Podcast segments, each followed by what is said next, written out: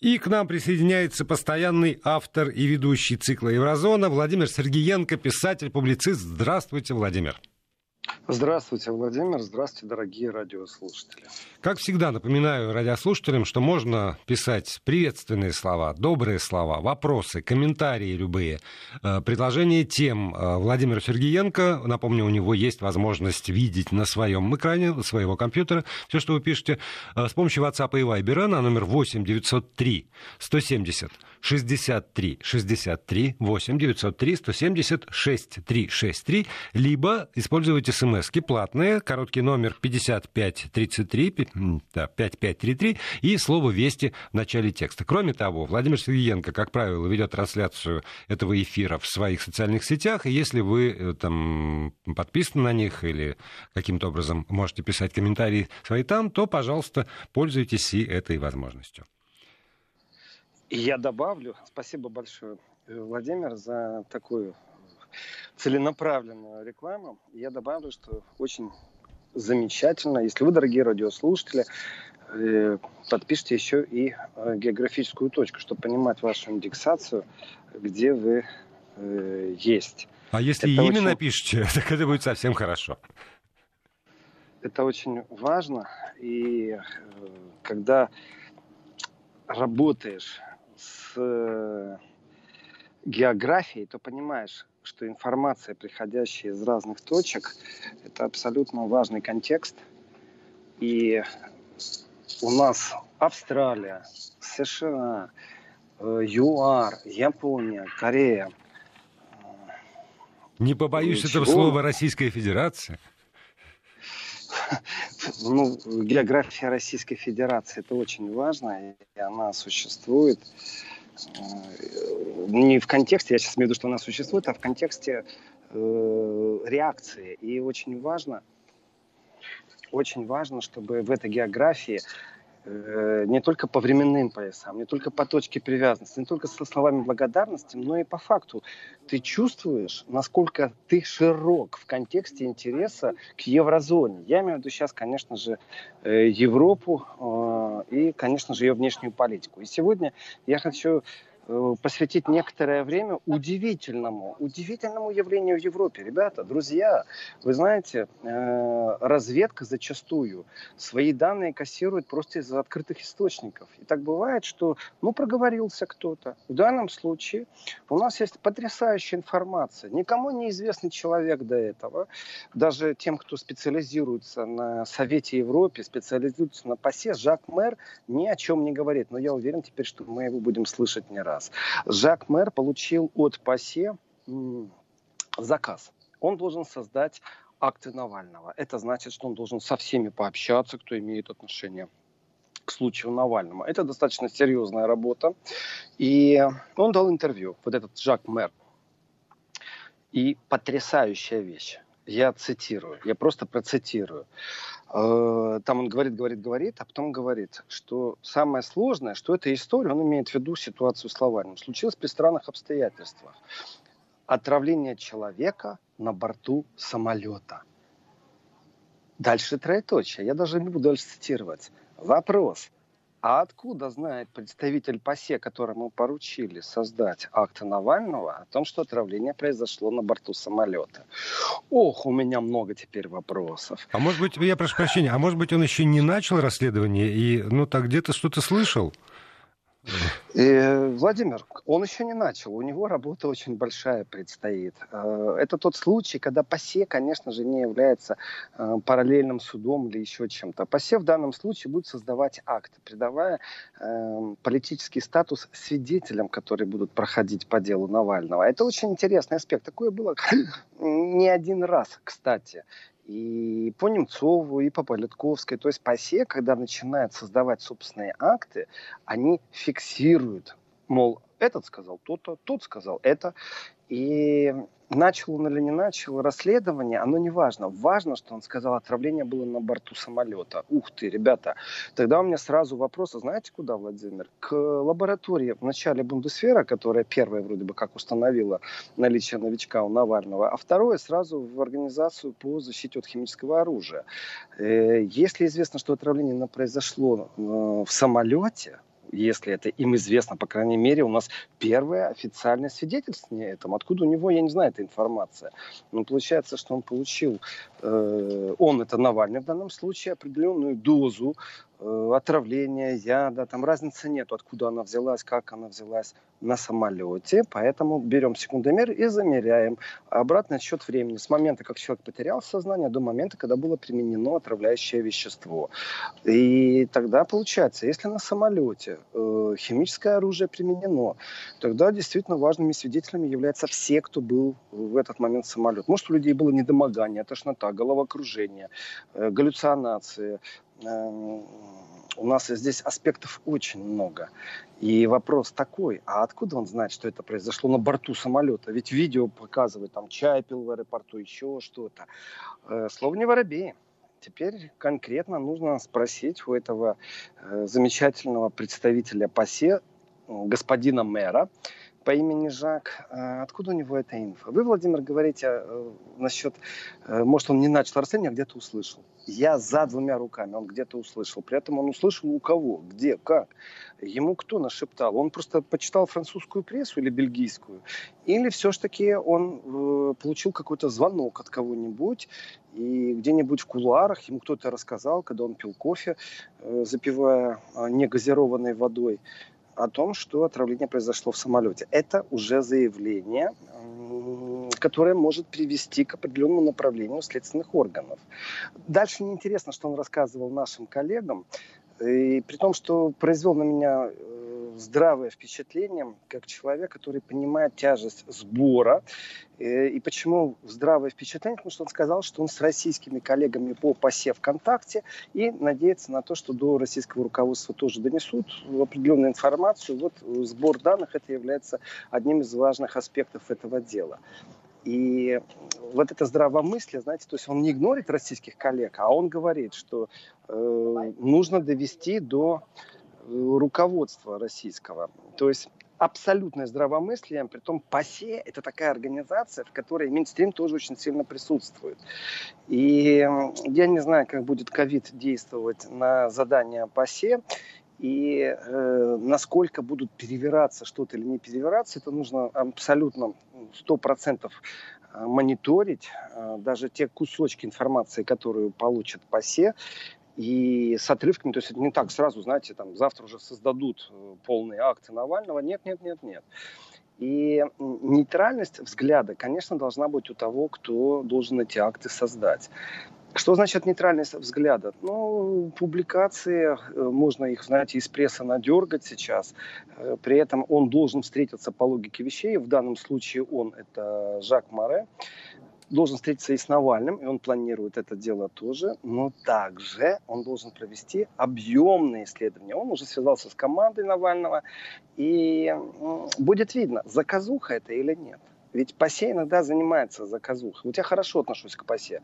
ПАСЕ – это площадка, на которой можно разговаривать, э, и очень важно и куларное общение, и площадочное общение.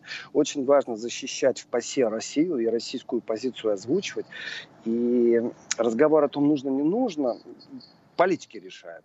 Что же касается получения информации в ПАСЕ, то представьте себе вот, э, не политики в смысле э, представителей правительств, а именно парламентарии, в том числе зачастую оппозиционеры в разных странах собираются здесь, а сейчас в одной точке. Конечно, у них есть их видение, у них есть их позиция. И э, заказуха из ПАСЕ, конечно, что же была, но ее сломали, эту заказуху, с возвращением России в ПАСЕ. Это очень важный момент. И Почему я говорю заказуха? Потому что есть огромное количество людей, которые заинтересованы в том, чтобы э, отчет был ну, скажем, в одном направлении, только для одной вещи. Потому что если э, э, акты Навального в ПАСЕ будут озвучены, с ними будут ознакомлены э, члены ПАСЕ, то вполне возможно, вот представьте себе, абсолютно прагматично по сценарию будет объявлен Э, момент, когда нужно будет проголосовать. Ну, на основании этих фактов, которые соберут, э, проголосовать и снова как-то осудить Россию. Ну, худший вариант. Я говорю, что заказуха – это когда заранее эти акты будут создаваться под то, чтобы официально очередной раз, например, лишить Россию голоса в ПАСЕ. Ну, наказание такое должно быть. И здесь нейтральность расследователя, он не следователь, он расследователь. Эдакий Эркюль Пуаро и Шерлок Холмс вместе взяты, э, но при этом статус члена ПАСЕ. Конечно же, может идти по дорожке э, где-то там, через год, к концу 2021 года, э, по Навальному будут приняты санкции. Или а, а можно, да, можно вопрос? Давайте. А вот да, э, на, на каком основании, в принципе, Парламентская ассамблея Совета Европы проводит какое-нибудь расследование? А, у, у, у нее есть для этого там, статус юридический, у нее есть для этого свой аппарат, или вот, вот все равно ну, ну, там, доследование, расследование, как, как исследование, для этого нужны еще и механизмы, которые в состоянии этот процесс провернуть. Э, согласен, Владимир, согласен. Очень хорошая ремарка с вашей стороны. Согласен. Э, ну, поживем, увидим. Здесь поживем, увидим. Я заранее не верю европейским политикам, особенно из ПАСЕ. И э, с одной стороны, они должны быть нейтральны, с другой стороны, у них мало оснований быть нейтральными. Они тоже делают карьеру, они тоже находятся в мейнстриме. Кстати, потрясающий смс, просто. Я в восторге. Друзья, сейчас зачитаю. Э, Владимир, уважаемые Владимиры, доброго вечера. А с чего вы решили, что речь не о самолете, транспортировавшего блогера в Германию? Илья, 39 лет, Санкт-Петербург. Илья, потрясающе, вы абсолютно правы. Э, я согласен, если представитель ПАСЕ говорит, что отравление произошло в самолете, то почему-то я как типичный, наверное, потребитель информационного пространства, подумал, что мы говорим о э, самолете, в котором Навальный летел как пассажир, еще в сознании, на территории России и э, из одного аэропорта в другой, но на территории России. А ведь действительно, еще был самолет, который его из России транспортировал в Германию. И я отдаю должное, что там тоже могло произойти. Э, отравления. Для этого те, кто этим будут заниматься, должны войти в контакты с пилотами с фирмой, которая занималась, наверное, чисткой самолета после того, как перевезли Навального. И простой очень вопрос. А после того, как Навального перевезли, был ли самолет Э, под какой-то специфической программе, вот как положено дезинфицировать э, от микробов. Вот руки сейчас, во времена ковида.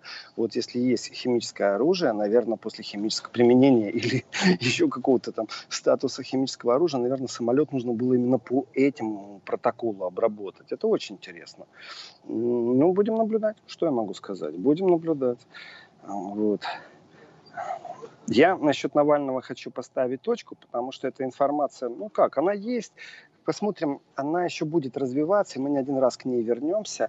Э, в принципе, э, я хочу зайти в Польшу. Ненадолго, но очень хочу туда зайти. Вы знаете, а в Польше-то продолжаются демонстрации. Так и там это, полиция... это, это демонстрации, они сами это уже войной называют, демонстранты. И полиция уже вступила в конфликт, то есть уже есть и столкновения, и слезоточивый газ, а, и дубинки в ход пошли. То есть нормально, уличное противостояние есть. Притом повестка все та же. Э, решение суда по абортам. И э, вот, кстати, в Европе начали обсуждать э, туризм туризм медицинский из Польши. Действительно, в одной из программ я сказал, что женщина, которая не получит медицинскую услугу э, в Польше, она же может просто пересечь границу, куда-то приехать. И это факт. Уже записи, оказывается, есть. Уже записи есть в Германии женщин из Польши, которые приезжают с, на аборт открытым текстом. Вот. И э, столкновения, которые есть в, поля... в поляции, хотел сказать, в Польше, те столкновения, которые есть, и те, которые еще будут, говорит о том, что поляризация в обществе возможна в принципе по любому поводу. Э, во многих городах э, прошли демонстрации. В тот момент, когда Анджей Дуда поприветствовал все-таки давайте так, это президент государства, и он э, поприветствовал решение суда. Также э, польская католическая церковь тоже поприветствовала решение суда, и в первый вечер вышло пару тысяч людей. Это в первый вечер. А теперь представьте себе, на следующий день снова вышли люди, но уже не только в Варшаве. И на следующий день снова вышли, и снова вышли. И получается, что э, тотальный запрет на аборты, Э, а это 98% легальных абортов, э, в принципе, из-за пороков развития плода. Это так заявил глава неправительственной организации Федерация женщин и планирования семьи. И вот здесь получается, есть расовая ну, поляризация по признаку расы, есть религиозная поляризация, есть социальная, есть э, политическая. Вот мы смотрим на Польшу, вот есть поляризация в обществе, есть, конечно. Э, но она же не такая, как в Беларуси, абсолютно, она другая поляризация. Но сам факт по технологии начинается раскачка. И когда уже полиция вступает в единоборство на улице, разницы нет, какая была повестка. Вот нет разницы. И э, Польша, в которой с плакатами в Кракове идут люди, и у них на плакатах написано «Это война», вдумайтесь, «Это война», то э, не знаю, хватит ли сегодня селенок Жечи Посполитной заниматься Белоруссию дальше, потому что, скорее всего, придется переключиться на внутренний рынок, на внутренние протесты, на внутреннее социальное противостояние. Ну, э, вот можно и... я тоже вставлю свои три копейки? Потому что, когда мы говорим, Конечно, когда вы говорите про технологии, то э, я бы делал на шаг, там, на два шага назад. Потому что технология действительно одна. В обществе нет единого мнения по этому поводу.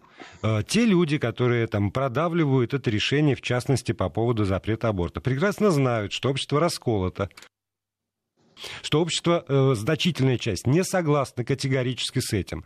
Но, тем не менее, они продавливают это самое решение для того, чтобы показать, что мы здесь хозяева.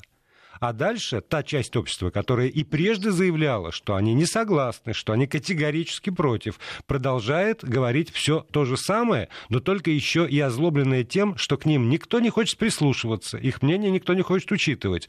И тогда кто провоцирует эти самые э, там, демонстрации, столкновения, кто запускает эти сценарии? Те, кто вышел на улицы, чтобы их наконец услышали, или те, кто там с упорством достойным лучшего применения отказывается слышать огромное количество своих соотечественников.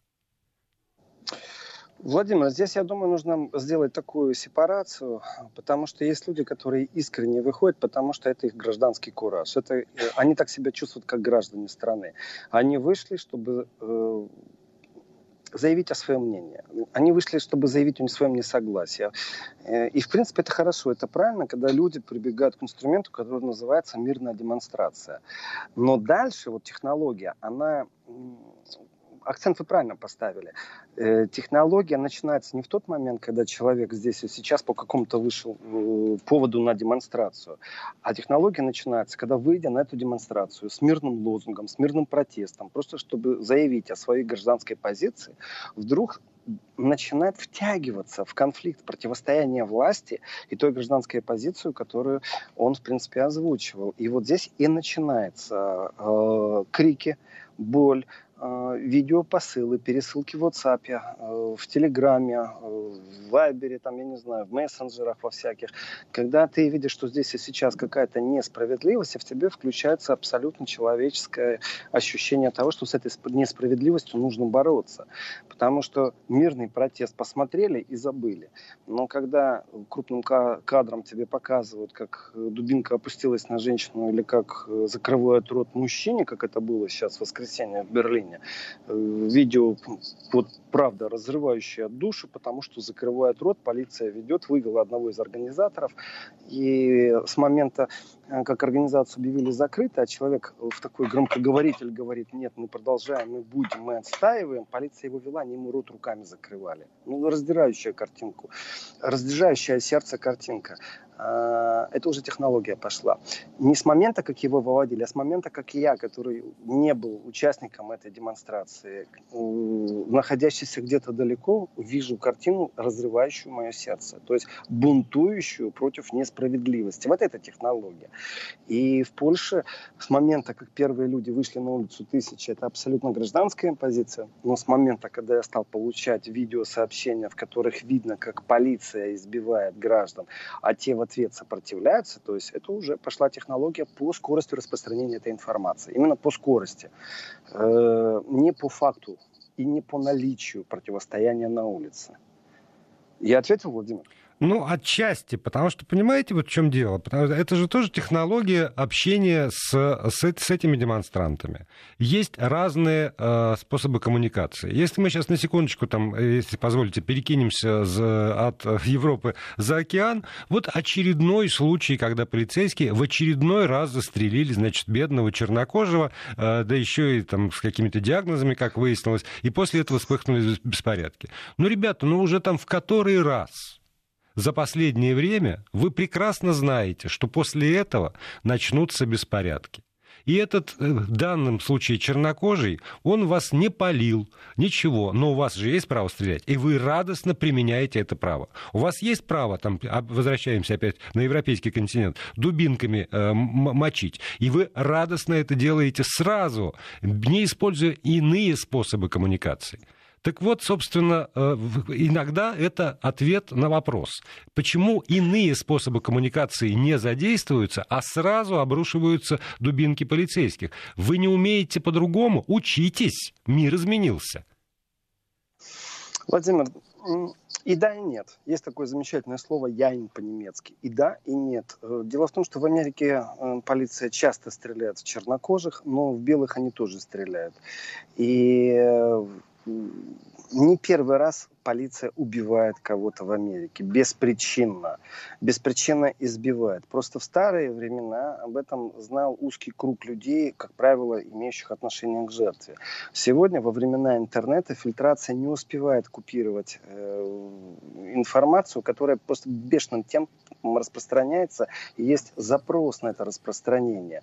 И оно бы да, но оно нет. Почему? Потому что а ведь все ждут, когда полиция очередной раз ошибется в Америке. Э, я, кстати, из Америки хочу вернуться в Европу вот э, протесты в Берлине, которые были, было несколько демонстраций, одновременно заявленных в воскресенье. И я так и не понял, почему полиция приостановила ход демонстрации со словами, мол, тут э, не соблюдаются санитарно-эпидемиологические нормы, нет расстояния, люди не в масках, мол, мы вас всех распускаем. Хорошо, вы вас всех распускаете. Вопрос, почему тогда на видео точно видно, что вы не организаторов иногда уводите, а просто людей, которые вам не понравились. Вот просто так.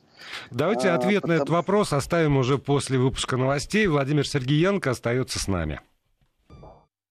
Продолжаем программу. Владимир Сергеенко, писатель, публицист, автор, ведущий этого цикла. На связи со студией. У вас есть возможность присылать свои вопросы, свои комментарии, свои э, добрые слова в адрес э, Владимира Сергеенко с помощью WhatsApp и Viber на номер 8 903 170 63 63, либо использовать смс-портал, платные смс на короткий номер 5533 со словом «Вести» в начале текста. И повторю просьбу постоянную Владимира Сергеенко. Э, подписывайтесь, пожалуйста, и указываете э, географическую точку, откуда вы, собственно, отправляете это самое послание. Владимир, ну, вы, я вас прервал на вопросе, почему на видео видно, что не организаторов они хватают, а вот, и тут, тут случилась пауза.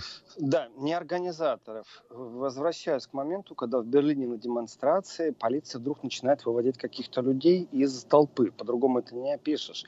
Э, при этом на видео тоже видно, как работают люди под прикрытием. То есть не полиция в форме, а абсолютно люди в гражданском, которые вроде бы в какой-то момент сдерживают толпу, в какой-то момент начинают вместе с толпой аплодировать. То есть абсолютно внедренные под прикрытием сотрудники безопасности. А потом, когда нужно, они выкручивают руки, заламывают, закрывают рот и уводят человека. Так вот, организаторы ярко выраженно присутствуют, но в этот же момент видно, что каких-то людей просто как-то выводят непонятно. Вопрос, кто же это такие, кого выводят, за что их выводят. И, в принципе, э, наблюдая, я же не первый раз наблюдаю э, демонстрации, не первый раз наблюдаю, как полиция работает, когда они стоят как римский легион, точечно входят, выходят, как правило, не входят, если они могут проиграть, держат всегда оборону. И я прихожу к выводу, они выводят иногда людей просто так, чтобы посеять панику, чтобы разорвать цепочку. То есть люди в живой цепи, когда держат друг друга за локти, за руки, а, то нужно им продемонстрировать, что все-таки власть не у этих людей, которые скандируют «переходите на нашу сторону» или скандируют а, «мир», свобода, нет диктатуре. По крайней мере, э, вот такие слова я точно слышал. И в этот момент, когда полиция разрывает цепочку, и вот, ну, скажем, никакой человек вообще, то есть он ярко выраженно не был организатором. Первый, второй, женщина. Э, я думаю, что это технология именно запугивания толпы, абсолютно профессиональная, то есть это надо изучать. И в этом контексте, конечно же, хочется сказать о том, что э, уж коль мы на территории Польши сегодня, что вышел документ, о правах человека, связанные с Польшей, и это просто потрясающая песня. Оказывается, в Польше людей, которые э, находятся в заключении, зачастую у них нет доступа к адвокатам. Пункт первый. Пункт второй комитета по пыткам Евросоюза по отношению к Польше. То есть там критика достаточно жесткая. Кроме того, что у них нет адвоката, им, например, не дают возможность ходить в туалет или э, получить воду. Э, существует с точки зрения комитета по пыткам э, четкий тайминг, с какого момента, если тебе не дают воду, это уже пытка. То есть полчаса задержан, час задержан, три часа, пять часов, шесть часов. Так вот, Польша находится под таким перекрестным огнем. Оказывается, с правами человека в Польше большие проблемы. Э, наши польские друзья, э, будьте осторожны, носите с собой воду. И, как советует Комитет против пыток э, Евросоюза, лучше всего иметь еще с собой телефон адвоката. И передавайте, когда вас задерживают, правдами и неправдами, что вы находитесь в задержании, тогда адвокат может к вам добраться. Это я сейчас на основании этого документа. Э, хочу зачитать СМС. Длинная, но стоит того. Вас приветствует Оксана из Москвы, находящаяся в Большой Алуште. Вопрос Владимиру, как вам кажется, возможно ли в Старой Европе законодательное введение не просто обязательной, но даже принудительной ковид-вакцинации? Э, насколько мне известно, в Польше такой закон уже принят. Дальше идет э, даже четкое указание страницы, и будут ли применяться принудительные меры к тем, кто э, не соблюдает э, режим вакцинации теперь. То есть не просто режим карантина, а режим вакцинации. Документ э, посмотрел, и не только эту страницу, абсолютно глобальный, жесткий документ. Э, Польша идет сейчас впереди других европейских стран. Э, я не нашел, правда, подтверждения, что будет жесткая вакцинация. Я нашел подтверждение тому, что будет жесткий карантин. То есть, когда человек находится даже под подозрением, что он мог иметь контакт с тем, кто четко идентифицирован как больной коронавирусом, Э, инфицированный коронавирусом, э, человека могут принудительно заставить э, находиться дома. Если он будет сопротивляться, его в специальный центр отвезут. Вообще-то разговор очень серьезный и очень важный. Дело в том, что э, действительно Европа сейчас находится в ситуации, когда практически все гражданские основные свободы, они купированы. И Э, по Германии могу сказать, что недовольство очень сильное, потому что локдаун жесточайший вводится в Германии. Этот локдаун имеет не только отношение к тем, кто на улице выходит, протестует. И я, кстати, думаю, что при хорошей погоде в эти выходные э, мы опять увидим очередные столкновения полиции с ковид-диссидентами в Германии. Разговор идет о другом. Дело в том, что предприятия закрываются. Не только рестораны, я об этом рассказывал в еврозоне на выходных, что попробовали просто попробовать купить купить еду после 11 в Берлине, это невозможно. Э, поесть, рестораны все закрыты. Есть те, кто, конечно же, нарушает. Но э, когда вы идете по улице и есть список улиц, где вы обязаны носить маску, и полиция это контролирует, то тогда, как в анекдоте, э, ввели налог на воздух. Э, без маски вдохнуть можно, но с маской будет дешевле. А подождите, и... прямо список улиц конкретных публикуется, да, для каждого да, города? Да, 10 улиц в Берлине, в которых нельзя, на которых нельзя находиться без маски. И я вот живой свидетель, когда полиция показала мне этот жест. Вот представьте себе, вы идете по улице, и вы смотрите на человека. Он вам навстречу. Вы можете кивнуть головой, поздоровались. Вы можете улыбнуться, подарить хорошее настроение. Просто так. А представьте себе, когда вы идете по улице, а вам показывают такой жест специфический пальцем, э, чертят круг в воздухе, э, направленный вокруг рта. И вот этот вот круг пальцем, который чертится, я его вначале не понял. Э, потом мне пальцем показали на меня, и снова полицейская показала на себя, и снова чертила э, круг в воздухе вокруг своего рта. И тут до меня дошло. Оказывается, я без маски шел по улице по которой запрещено ходить без маски. Это новое движение, новый жест. И, но, но все-таки... Нужно было сказать, будь... Но все-таки она, пока, она дважды показала вам этот самый жест, а не тут же не бросилась к вам с дубинкой и наручниками. Ой, нет, Владимир, ну это был бы перебор, если бы она меня сбросилась с дубинками, с наручниками за то, что я без маски. Вы знаете, это уже похоже на какой-то хоррор, голливудский блокбастер. Ну, поскольку жизнь богата, и какие-то случаи тут в эфире я обсуждал, именно таков, такие, когда прямо э, с дубинками и с наручниками. Но вот, если позволите, я хотел бы у вас еще комментарий получить по поводу этого ужесточения. Потому что э, там закрытие баров, ресторанов и фитнесов и еще чего-то, там бани, даже борделей. Э, это, что называется, переживали. Но вот еще э, слова Меркель. Теперь находиться в общественном пространстве можно только в одиночку или членам двух семей. При этом максимальное число людей не может превышать 10 человек. Частные, извините, частные праздники в квартирах неприемлемы, и мы усилим контроль за этим. Конец цитаты. Вот это вот прям я, я с трудом понимаю, э, каким образом можно это реализовать. Частные Ой, праздники Владимир, в квартирах. Владимир, на больное вы сейчас наступили, абсолютно на больное. И мне кажется, там э, в оригинале документа стояло не членом двух СМИ, а членом двух домохозяйств. Да, домохозяйств. Да. Вот. Э, это очень больное, потому что, например, э, министр внутренних дел города Гамбурга, ну он как министр, это отдельная земля, федеральный город Гамбург, Э, сказал о том, что вплоть до того, что будут контролировать квартиры. Представьте себе, что в борьбе с пандемией, если вы объявили вечеринку, и кто-то вызвал полицию, ну, получили сигнал о том, что у вас громко, музыка, или просто увидели, что к вам люди заходят, они э, имеют по логике вещей право зайти и проверить, это два домохозяйства или это одно домохозяйство. То есть мы все живем в одной квартире плюс еще одна, или превысили эту норму, тогда будет штраф. Когда он первый раз об этом сказал, конечно, это звучало как фантастика, как потрясающая э, жесткость, а сейчас об этом говорят уже не с точки зрения нас лишают э, наших свобод, а с точки зрения, что же это за вирус такой, что даже вот открытым текстом плевать на экономику, надо спасать жизни. Это очень важный момент. То есть Европа даже не напугана, Европа ужесточает. Этот первый локдаун был не такой сильный, как сейчас. И дело даже не в Меркель, это абсолютно европейский тренд, европейская тенденция. И самое, что э, важное, самое, что печальное, э, в ближайшее будущее, вот прям сегодня считайте, и отчет начинается 4 недели вперед, это уже не просьба э, со стороны руководителя государства, а это уже предписание. Пожалуйста, пожалуйста, это, конечно, смягчает, но перестаньте общаться с кем-либо, минимизируйте свое общение, сидите дома. И вот это на 4 недели вперед. То есть локдаун достаточно серьезный и сильный. И, ну, вы знаете, надо готовиться э, не к рецессии экономической, надо готовиться не к тому, что зима приближается, а к тому, что э, нормативы по э, приближению друг к другу у нас изменились. То есть, как бы мы несерьезно относились, хочется обняться при встрече, поцеловать, кого любишь.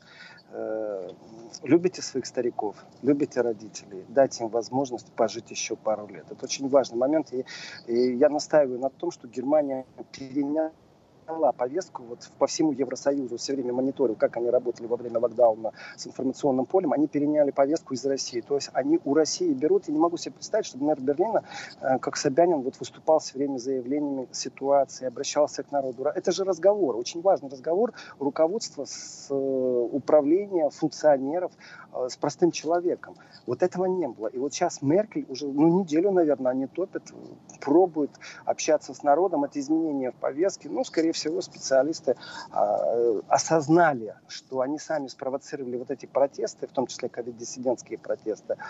И именно потому, что они не общались с народом. Вот это игнорирование народа в Германии, оно для меня ярко выражено. Вот просто ярко выражено.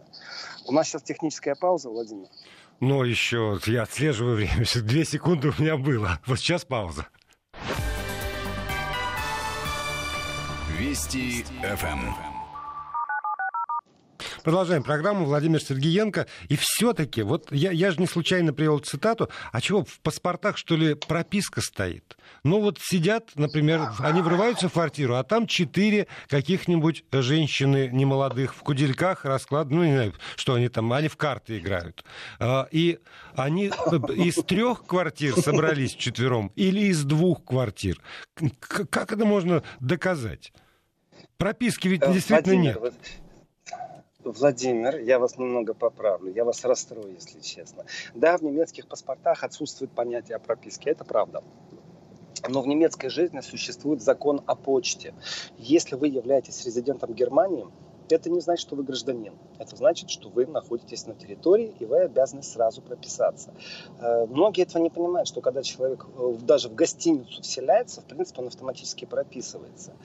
И по предписанию, если вы прописаны на территории Германии, есть закон о почте.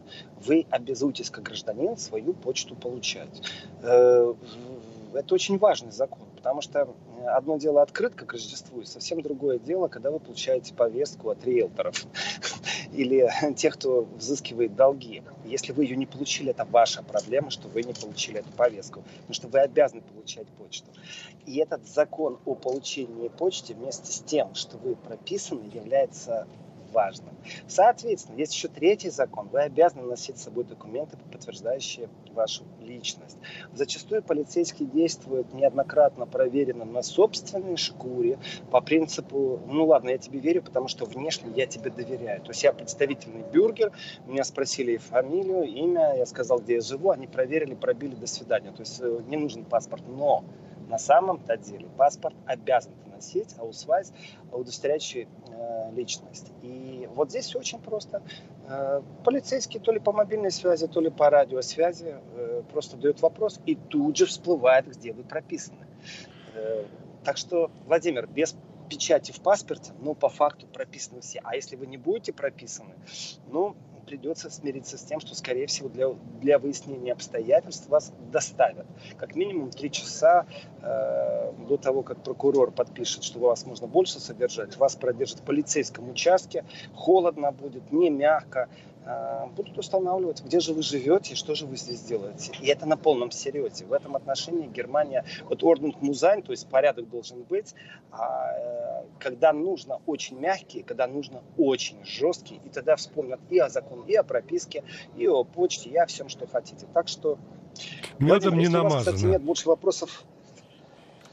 Нет, абсолютно, поверьте. Вот просто поверьте, как человеку, который и изнутри знает э, насколько полицейские из мягких, э, которые могут разрулить скандал между соседями, превращаются в абсолютно жестких.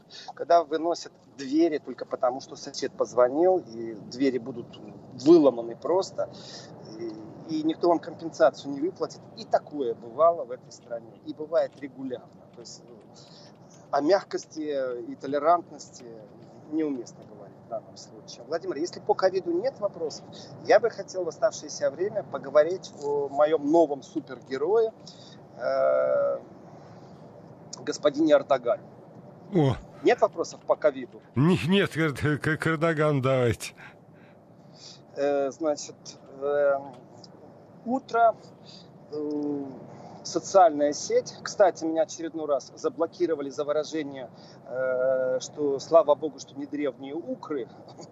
И вот э, заблокировал меня Facebook. судя по всему, древние укры кому-то очень больно слышать, даже если с юмористической нагрузкой. Э, имелось отношение подпись к фотографии, в которой волчица, римская волчица в городе Кишинев. Я стою на фоне этой волчицы и говорю, что вот подпись э, под волчицей говорит о том, что потомки древних римлян добрались э, и э, поселились здесь. То есть имеет отношение к итальянцам. Ну, слава богу, я сказал, что это не древние окры. Все, точка, заблокировали. Но, тем не менее, заблокировать заблокировали, но сообщение я получаю. Вот я сегодня получил первое сообщение. Это фотографию титульной страницы пошленького журнала, э, который очень пиарится на нехороших вещах, э, я говорю, конечно, о э, Хибдо. Вот. И там карикатура на Эрдогана. Абсолютно мерзкая карикатура. Но политическая карикатура не должна кому-то нравиться. Но они все-таки очередной раз бьют по религии. И, конечно, журнал не имеет никакого отношения к внешней политике Франции. Э, Франция уже отозвала своего посла из Турции. Франция уже громко говорит Эрдогану, не призывая к тому, чтобы бойкотировать французские товары, а французские товары начал бойкотировать мусульманский мир. И вот сегодня у нас карикатура на Эрдогана в этом же журнале. То есть диалог Эрдогана и Макрона по культуре диалога, потому что можно задеть чувства религиозных людей, это пусть они разбираются. Но когда идет оскорбление, вы знаете, это может быть в сторону любого президента. Именно такой французский журнал. Они могут пошутить на Трампом, на кем угодно, но Эрдоган решил, что он все-таки подает в суд э, против так, Подождите, а карикатура-то э, ну, на, на Эрдогана почему к религии имеет отношение? Эрдоган не, ну, потому что... не, не, не пророк совсем. Ну вот именно э, это и слово употребляется в карикатуре, профет, э, пророк. Э, если бы не было этого слова, тогда это не имело бы отношения к религии. В принципе, они бьют, и Эрдоган, конечно, не пророк. Э, у Эрдогана много проблем, он заставляет о себе говорить, но вот дипломатическая война, которая сейчас между Францией и Турцией, э, жесткая критика со стороны Эрдогана в сторону Макрона, ответы французского правительства, в том числе призывы бойкотировать товары, давайте так, это очень серьезные вещи. Вы не покупайте э, французские товары. Точно так же вы не ходите в Макдональдс, точно так же вы не смотрите кино голливудское. То есть э, можно много к чему призывать, когда это из уст политического лидера, когда это из, уст человека, который имеет авторитет в своих кругах, а его круги это не один и не два миллиона жителей Ближнего Востока, как минимум, э, то разговор переходит из дипломатической войны уже в экономическую войну. И забываем, существует действительно возможность Европу, если что, перегнуть через колено э, с помощью беженцев. Он уже это делал. И в этом отношении, конечно, э, многие приветствуют слова Макрона, считают, что он герой и что действительно вот нужно так себя вести. Есть, я понимаю, табуизированность темы э, свободы слова и защиты чувств верующих, она не в мыслях, она пошла из официальной прессы вначале в социальные сети, а сейчас она везде просто присутствует. И эм, Эрдоган, вступая на эту почву, он получает просто огромный политический вес. Огромный политический вес. Ему глубоко все равно, что о нем думает Макрон, но ему не все равно, что о нем думает тот мир, в котором Турция является в том числе, например, как гарантом безопасности, где турецкие военные силы э, Прерывание идет у нас. Эрдоганом. Владимир? Да, вот, чего-то со связью стало под, под финал совсем как-то вы уходите и, и, и рвется связь. Поэтому давайте уже тогда перенесем эту тему. Она никуда не исчезнет до выходных. На субботу. К, к сожалению. Конечно. К великому не, не исчезнет. Может быть, еще как раз разгорится э, тогда уже в субботу. Спасибо большое, Владимир Сергиенко, писатель-публицист. Э, в субботу э, снова Еврозона в эфире с утра, поэтому настраивайте свои приемники. Ну и там Лык Яков Строк, что называется, по поводу бойкота французских товаров. Э, сегодня еще и э, там целый ряд мировых изданий напечатали многочисленные фотографии жены президента Турции Эрдогана Эмине, и как раз она на всех этих э, фотографиях присутствует с французской роскошью.